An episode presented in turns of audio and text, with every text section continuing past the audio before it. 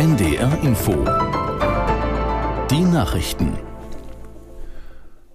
Um 21 Uhr mit Martin Wilhelmi. Kurz vor der geplanten Protestwoche fordert der Deutsche Bauernverband seine Mitglieder auf, nur friedlich zu demonstrieren und sich von radikalen Gruppen fernzuhalten. Rechtsextremisten und Reichsbürger würden versuchen, die Aktionen der Landwirte für eigene Ziele zu nutzen. Aus der NDR Nachrichtenredaktion Thomas Kuhlmann. Keine Aktion vor Privatwohnungen, keine persönlichen Anfeindungen und keine Ampelgalgen, fordert der Bauernverband auf X. Auch deutsche Sicherheitsbehörden beobachten, wie rechtsextreme Gruppen als Trittbrettfahrer versuchen, den Protest der Landwirte gegen Subventionskürzungen für sich zu nutzen. Entsprechende Parolen und Umsturzfantasien in sozialen Netzwerken kommen teilweise von denselben Leuten, die schon bei Corona aktiv waren. Die Polizei rechnet am Montag bundesweit mit starken Verkehrsproblemen.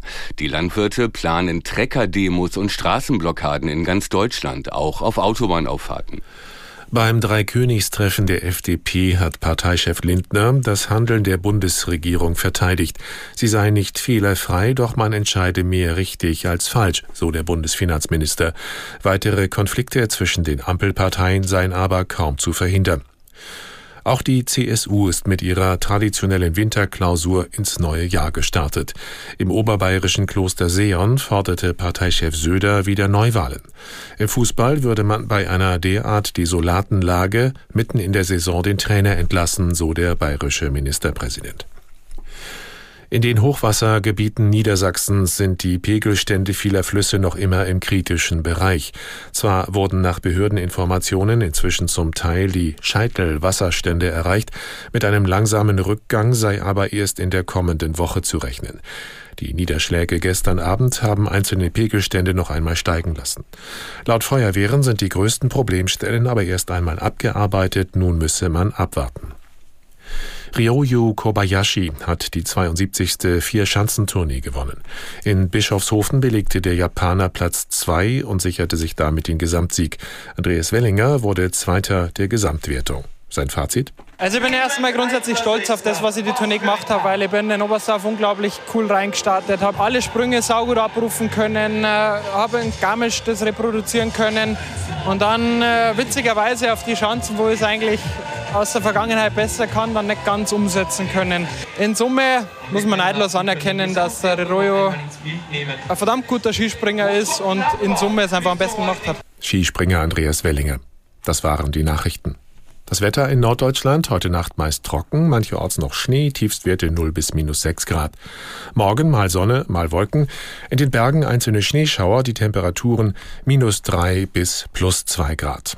Es ist 21.03 Uhr. NDR Info.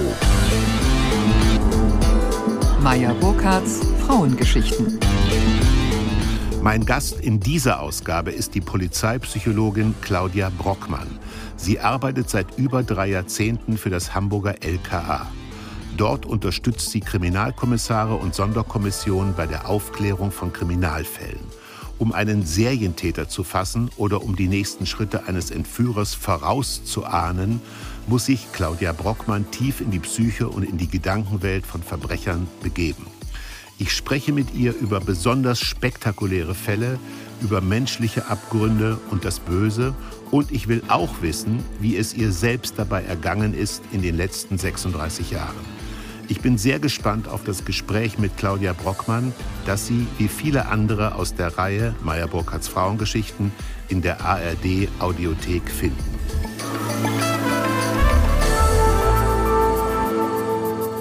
Begrüße sehr herzlich Claudia Brockmann. Hallo. Frau Brockmann, es ist nicht meine Art, den Gast nach seinen persönlichen Gewohnheiten zu fragen. Schon gar nicht am Sonntagabend. Aber vor dem Hintergrund Ihres Berufes, schauen Sie da noch den Tatort oder ziehen Sie das Programm vom ZDF vor, wo es meistens eine softe Liebesgeschichte gibt? Jahrelang habe ich immer Tatort geguckt.